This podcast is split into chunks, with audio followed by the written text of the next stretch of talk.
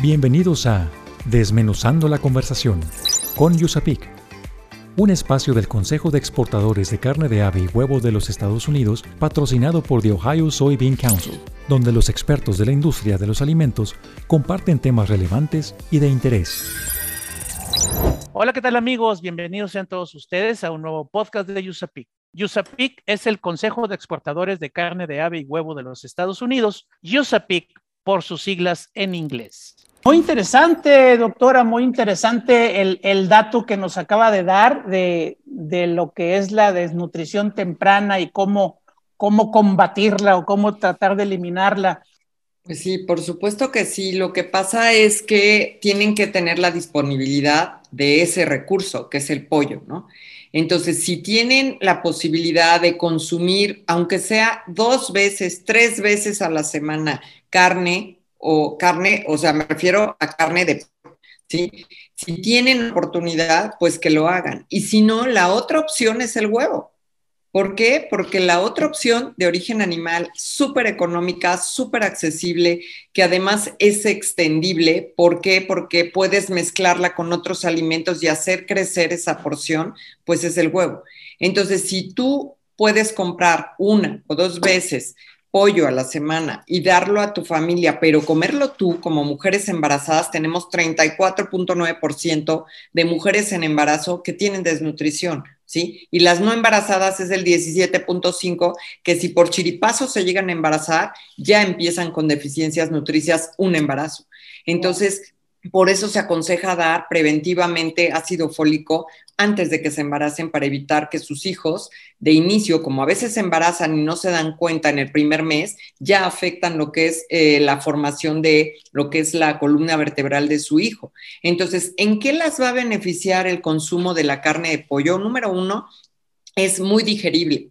Para cualquier persona es recomendable en cualquier edad y condición. En todas las tipos de dietas terapéuticas. Dietas terapéuticas quiero decir, los médicos y los nutriólogos lo que más recomendamos es pollo como una carne fácil, accesible, variada, que puede ser eh, muy diferentes las formas en las que tú puedes cocinar en nuestro país eh, este producto y que además está identificado en, nuestro, en nuestra nación el pollo, el consumo de pollo, no estamos recomendando algo que no conozca la población. Si además de eso complementas con los nutrimentos de otra proteína excelente de origen animal, que es el huevo, pues perfecto, porque ya tienes todo ese patrón de aminoácidos indispensables, que esos son los que van a ir directo a formar proteína, tanto para la mamá como para el bebé. Nosotros no tenemos reservas de proteína en el cuerpo, tenemos reserva de hidratos de carbono en forma de glucógeno tanto en el hígado como en el músculo, pero no y de grasa, por supuesto, pero no tenemos reservas de proteínas. La mamá aproximadamente tiene 80 mil kilocalorías de reserva para cuando tenemos el embarazo y normalmente tenemos 40 mil, ¿sí? Entonces nosotros lo que vamos reservando es esas eh, grasas que nos van a dar energía, que nos van a dar eh, calorías que tenemos de, disposición de inmediato, ¿sí? Pero ¿qué nos va a dar el pollo? El pollo no nada más nos da proteína. Nosotros tenemos aproximadamente 20 gramos de proteína en 100 gramos de pollo, de carne, o sea, es decir, de porción comestible.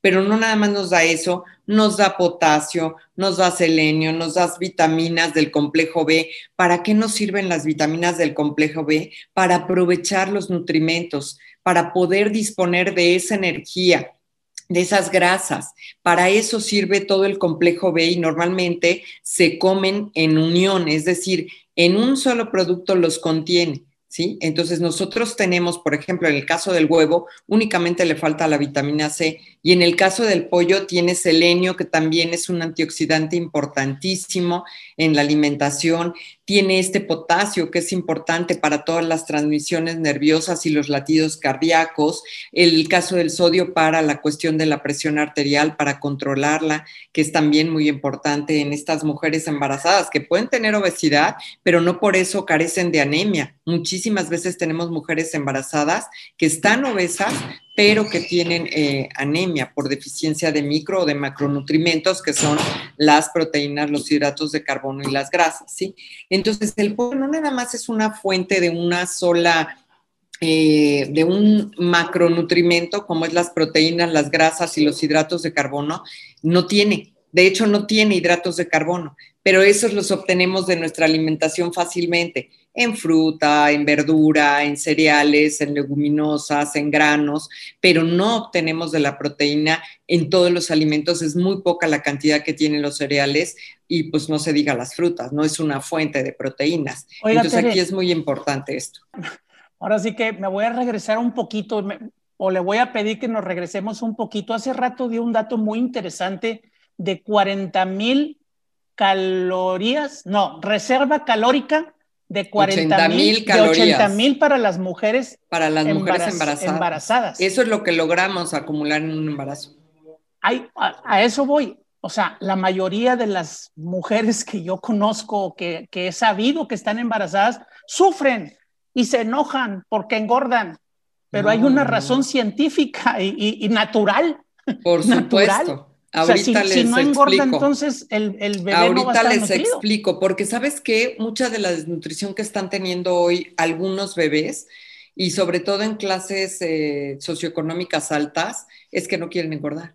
Y como no quieren engordar, pues ya no toman leche, y como no quieren engordar, pues ya no comen gluten, y como no quieren engordar, ya no comen, y toda es dieta sin, ¿no? Entonces dices, ¿cómo te pones a hacer una dieta de reducción de peso cuando estás en embarazo? El embarazo no es una etapa para bajar de peso, es una etapa que requiere aumento de peso para lograr esa nutrición para ese bebé que estás gestando. Si quieres saber más de este tema, escucha el episodio 3 con la doctora Tere Rull nutrióloga, que nos explica acerca de la desnutrición temprana. Síguenos en redes sociales como Yusapic Latam para que te enteres de nuestros eventos y las actividades que realizamos. Yusapic se escribe U-S-A-P-E-C. Yusapic Latam. Según el Compendio 2021 de la Unión Nacional de Avicultores, Estados Unidos fue el principal país productor de pollo en 2020. En Desmenuzando la conversación con Yusapic, la información aporta valor. Estás escuchando una edición especial de Desmenuzando la conversación con Yusapik. Está escuchando ahorita eh, que una gallina en jaula no está estresada y pone bien sus huevitos. Eso es cierto entonces. Así es. Es un mito que estén estresadas en las, en las gallinas en jaula. Así es. Ok. Existe, existe ya toda la evidencia de que esto, esto realmente desafortunadamente se ha hecho un mito. Este, por ejemplo, hay un estudio de un investigador que se apellida Site y él eh, con otro grupo de, investigadores lo que hicieron fue medir lo que es la relación heterófilos-linfocitos. Estas son células sanguíneas que tienen las aves. ¿qué?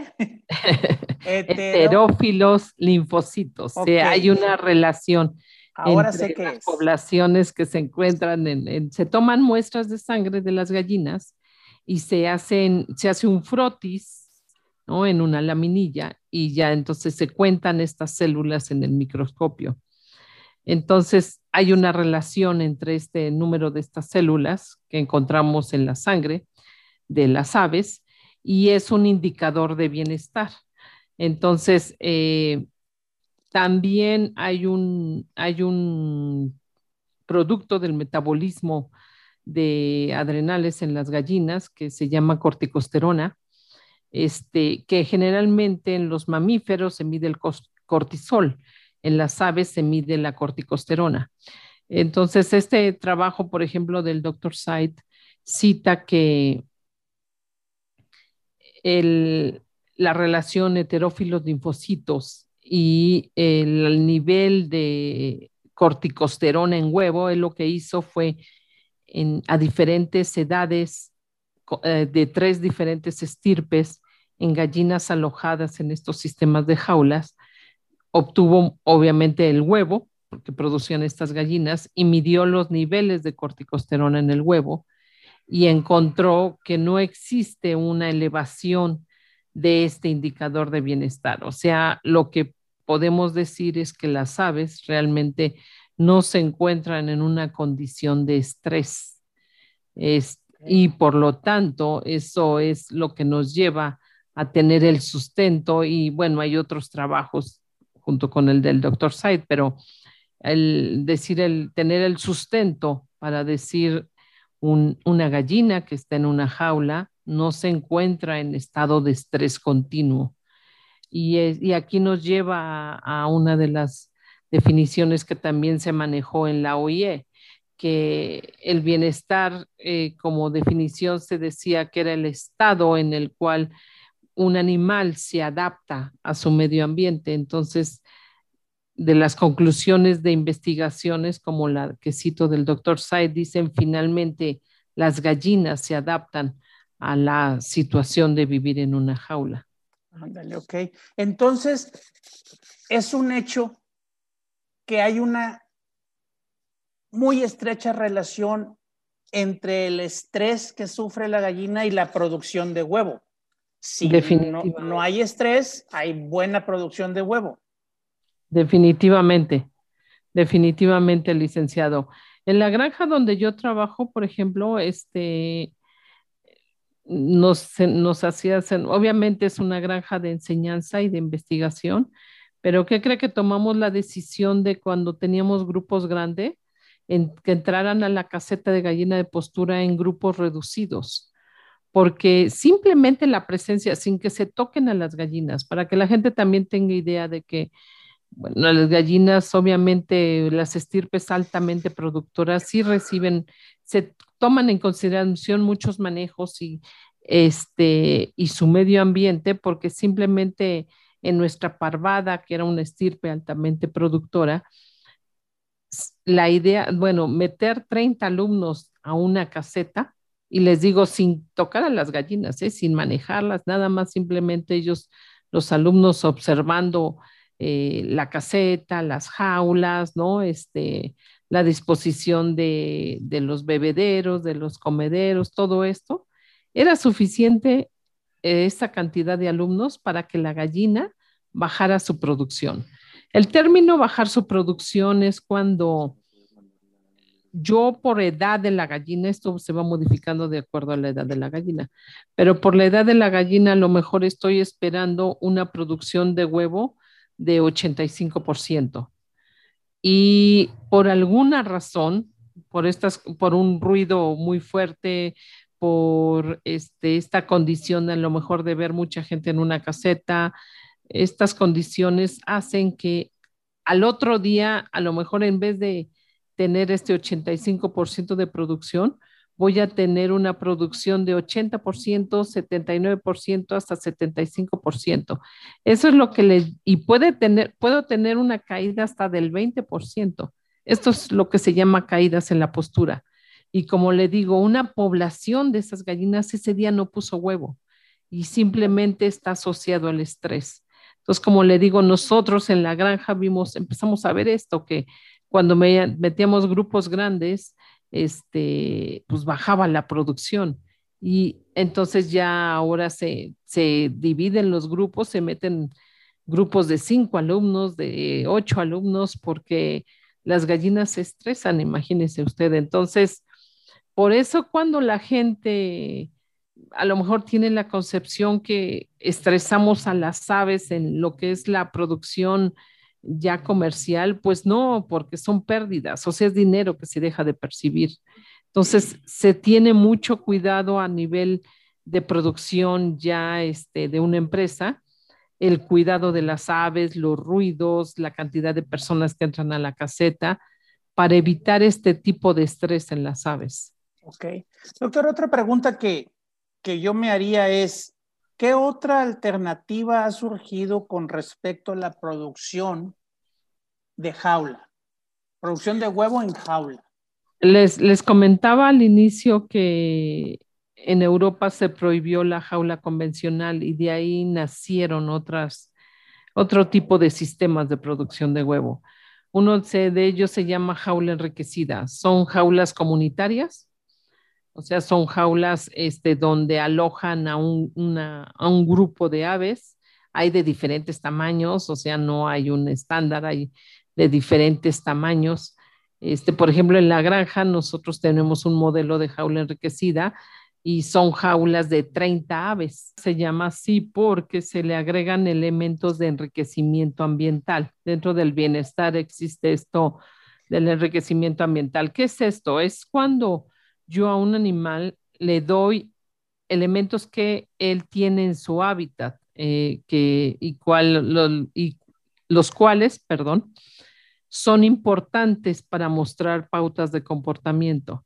En el caso de la gallina de postura, generalmente los elementos de enriquecimiento en estas jaulas comunitarias, porque es una jaula comunitaria, este, les decía que hay diferentes tamaños de jaulas. Nosotros, nuestra jaula aloja 30 gallinas. Como elementos de enriquecimiento tenemos le pusimos percha y les pusimos nidos. Si quieres saber más de este tema, escucha el episodio 27 con la doctora Pilar Castañeda, donde nos habla sobre el bienestar animal en la producción de huevo. Visítanos en www.usapic.org.mx para que conozcas más de nuestra organización. Además encontrarás información de la industria, productos, recetas, eventos, actividades y el compendio de importación. Recuerda www.usapic.org.mx. USAPIC se escribe U-S-A-P, E C. Si deseas asesoría relacionada con la reformulación o el desarrollo de nuevos productos, contáctanos a través del correo electrónico proyectos.usapic.org.mx. Recuerda, USAPIC se escribe U-S-A-P, E C. Estás escuchando una edición especial de Desmenuzando la conversación con Yusapik. ¿Cuáles son los ingredientes funcionales que se usan más en, en la industria cárnica, Gerardo? Pues ya inicial, en la primera parte platiqué un poco de la sal y los fosfatos. Sí hay otros ingredientes funcionales y, y hay que recordar que el proceso de marinación o el como mencioné inicialmente, que es un ingrediente funcional, hay muchos productos cárnicos que se hacen. Hay productos formados, hay productos marinados, y los formados utilizan otro tipo de ingredientes que usualmente o típicamente no se utilizan en las salmueras, en los productos marinados. Y ahorita realmente yo me voy a enfocar a hablar más de, las, de los productos de carne inyectados marinados y en particular hablar de los fosfatos. Ok. ¿Cuántos tipos de fosfatos hay para la industria cárnica? Mm, mira, aquí podemos pasar horas y horas detallándote cada uno de los fosfatos que existen. Es, es tan larga la lista de fosfatos que usualmente nadie lo menciona. Porque hay que tener en cuenta que el fosfato es, es una molécula compleja, pero sencilla a la misma vez. Cuando nosotros hablamos de fosfatos, todo empieza con el ácido fosfórico. Esa es, la base de todo ingrediente. Tú tomas ese ácido de, todo ingrediente a base de fosfato. Tú tomas ese ácido y dependiendo de tu proceso de manufactura, se van uniendo varias moléculas de fosfato y van creando cadenas. Entonces, una molécula de fosfato se conoce como un ortofosfato. Ese tipo de fosfato no se utiliza en la carne. No es funcional dos moléculas de fosfatos se le llaman difosfatos, pirofosfatos. Hay varios eh, nombres para el mismo eh, material. Y dependiendo cómo se producen, estos pueden ser de alcalinos o ácidos. Pero este, esta molécula de dos fosfatos es realmente la que funciona. Si yo tomo un difosfato, un pirofosfato, y lo pongo en la carne, esta se va a atar inmediatamente con la carne y va a añadir más agua, va a adherir más agua a la carne por sus fuerzas químicas. Pero es más caro o tiene problemas de, eh, son, son altamente alcalinos o son altamente ácidos. Entonces no es común utilizarlos en forma pura a eso siguen los tripolifosfatos, que eso es lo que todo mundo usualmente ha escuchado, un tripolifosfato de sodio, un tripolifosfato de potasio, ¿no? Esos son, ese, es el, ese es el de hierro, por decirlo así. Pero hay que tener en cuenta que el tripolifosfato está, son tres moléculas. Es el entrar en solución, se van a romper y se va a crear un ortofosfato y un difosfato. Y el difosfato es el que realmente está actuando. Entonces... Ah. Así es, entonces si tú tomas eh, tu volumen de tripolifosfato, tú realmente solo tienes el 66% de molécula activa. ¿A poco? Así es. Entonces, ese, eh, y, y, de nuevo, esa es una historia corta. Aparte de eso, hay polifosfatos, luego están los metafosfatos, que son fosfatos de cadenas más largas que tienen otra funcionalidad eh, que tienen aplicación dentro de la carne, usualmente se, se utilizan más para eh, los fosfatos que se utilizan para la elaboración de salchichas, ya que esos requieren de cierta fricción para romper su cadena de fósforo y actúan en un tiempo más eh, largo y así eh, se obtiene una mejor funcionalidad. Pero para, de nuevo, como te mencioné, es tan larga la lista porque le podemos adicionar eh, fosfatos aglomerados. Los fosfatos aglomerados va a depender de si yo tomo al momento del proceso de elaboración y deshidratación, eh, yo puedo tomar, mezclar mi bifosfato, mi pirofosfato con un tripolifosfato y un metafosfato, y al momento de deshidratarlo, generar una sola partícula de fosfato que tiene los tres dentro de esa partícula. Esos son fosfatos altamente funcionales y específicos para cierta eh, aplicación. Entonces, realmente, eh, regresando a, lo complejo, que es decir, de cuántos fosfatos hay. Hay una gran variedad de fosfatos. Son... A ver, perdóname. Entonces, eh, para no perder la idea, sabemos que los fosfatos son varios, eh, acabas de comentar que los de batalla son los tripolifosfatos y esos tripolifosfatos tienen una función que es eh, retener el agua en, en, el producto a la hora de que se está inyectando o marinando. Así es. Si quieres saber más de este tema, escucha el episodio 11 con el doctor Gerardo Casco, donde nos habla de ingredientes funcionales para la industria cárnica.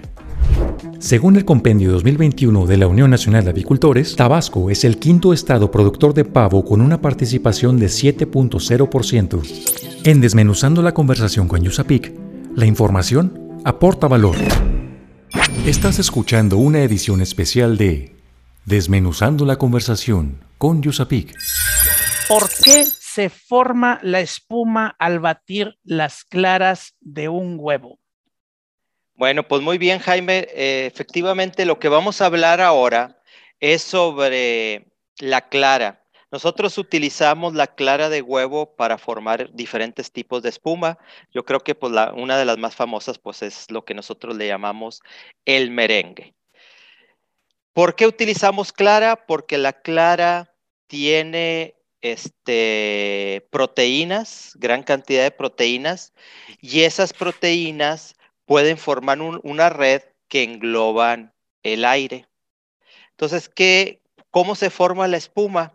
Pues simplemente lo que nosotros hacemos es este, dar un tratamiento mecánico a lo que es la clara, que nosotros le llamamos el batido, que puede ser manual, que puede ser con una batidora. Y lo que vamos a hacer es que esas proteínas que en forma natural son como una cadena ¿sí? La cual está enrollada. Al momento de nosotros batirlo, esa cadena con el tratamiento mecánico se empieza a desnaturalizar, se empieza a desenrollar y ya desenrollada queda libre, esa cadena está compuesta por aminoácidos que tienen carga. Entonces, esas cargas quedan libres y pueden reaccionar con otras proteínas, con otros aminoácidos de otras proteínas, y entonces empiezan a crear una red tridimensional. Parte de esos aminoácidos que tiene la proteína de la clara son muy afines al agua y otros afines a lo que es la grasa. Cuando yo estoy batiendo clara, normalmente este, pues es pura clara lo que yo tengo, no tengo grasa ahí. Entonces, cuando yo bato la clara, lo que estoy haciendo es que esa red tridimensional, los aminoácidos que son afines al agua van a quedar disueltos en la matriz de agua, porque pues en la clara también tiene agua, entonces en esa matriz de agua esos aminoácidos quedan disueltos ahí, y los aminoácidos afines a la grasa, no va a haber grasa con qué reaccionar. Y entonces, ¿qué sucede? Pues en esa parte, ¿sí? se va a empezar a englobar el aire que también yo estoy metiendo al momento de, de lo que es este el batido.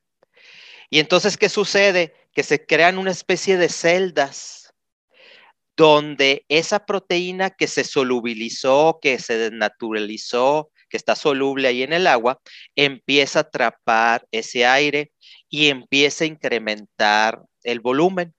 ¿sí? Este, entonces, ¿qué es lo que sucede? Bueno, químicamente, como el nombre lo dice de esta, de esta presentación. Bueno, este, al principio hay unas proteínas que se llaman las homomucinas, que esas proteínas son las, más eh, las que más fácilmente se desnaturalizan, ¿sí? las que más fácil pierden esa estructura globular que tienen, y entonces son las primeras que empiezan a formar esa red. ¿sí?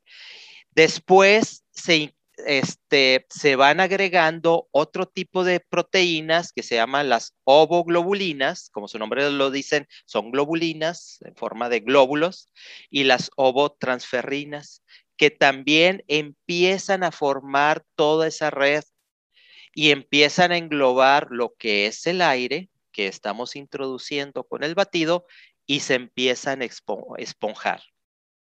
Okay. Todo esto, todas estas proteínas se dicen que tienen propiedades surfactantes. O sea, por ejemplo, el jabón tiene una propiedad surfactante, o sea, también crea este, espumita y demás. Bueno, tienen esa propiedad. Después hay otra proteína que se llama la conalbúmina, que esa proteína no tiene estas capacidades surfactantes. Sin embargo, al estar metiendo oxígeno, al estar metiendo aire en, el batido, esta proteína se empieza a oxidar. Se asocia a las otras proteínas que son las que forman la red y vamos a decir que hace una fortaleza fortalece esa estructura, la hace más rígida y entonces se puede capturar mejor este, el aire. Entonces, la interacción sobre todo de estas cuatro proteínas que acabamos de, ver, donde tres son las que forman esas celdas y la última la, le da la rigidez, son lo que forman lo que nosotros le llamamos la espuma del huevo. Y así es como se hace, gracias a las claras, a la proteína de las claras.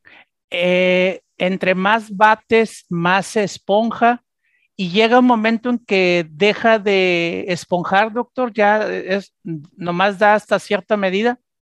Sí, este, eh, nosotros, eh, los tiempos de, esponjado, pues va, a depender de, de, este, de varios factores que pues vamos a estar comentando en esta plática. va a depender de temperaturas y demás, pero sí, definitivamente este, vamos a tener un tiempo óptimo de esponjado. Normalmente se le llama, los chefs le llaman el punto, ¿verdad? Ya llegué al punto, al punto de nieve, ¿verdad? O sea, el punto que, que, es, por ejemplo, en el punto de nieve, en el caso del merengue, es cuando ya agarra una consistencia que si tú das la vuelta al bol que tiene el merengue, no se va a caer, se, se, queda pegado. Se queda pegado. Entonces le das el punto. Si tú pasas ese punto, si lo sigues tú este, batiendo, batiendo lo que vas a hacer es que empiezas a destruir esa estructura. Esa estructura ah, que se formó, ahora ya la empiezas a destruir y entonces ya pierde su capacidad espumante el producto que tú estás. Excelente. Si quieres saber más de este tema, escucha el episodio 15 con el doctor Carlos Amaya, donde nos habla de la química del merengue. Desmenuzando la conversación con Yusapik, por esta emisión ha llegado a su fin. Te invitamos a que te suscribas a nuestro podcast, comenta lo que más te gustó en este capítulo y deja tus dudas para nuestros expertos. Estaremos atentos a resolverlas.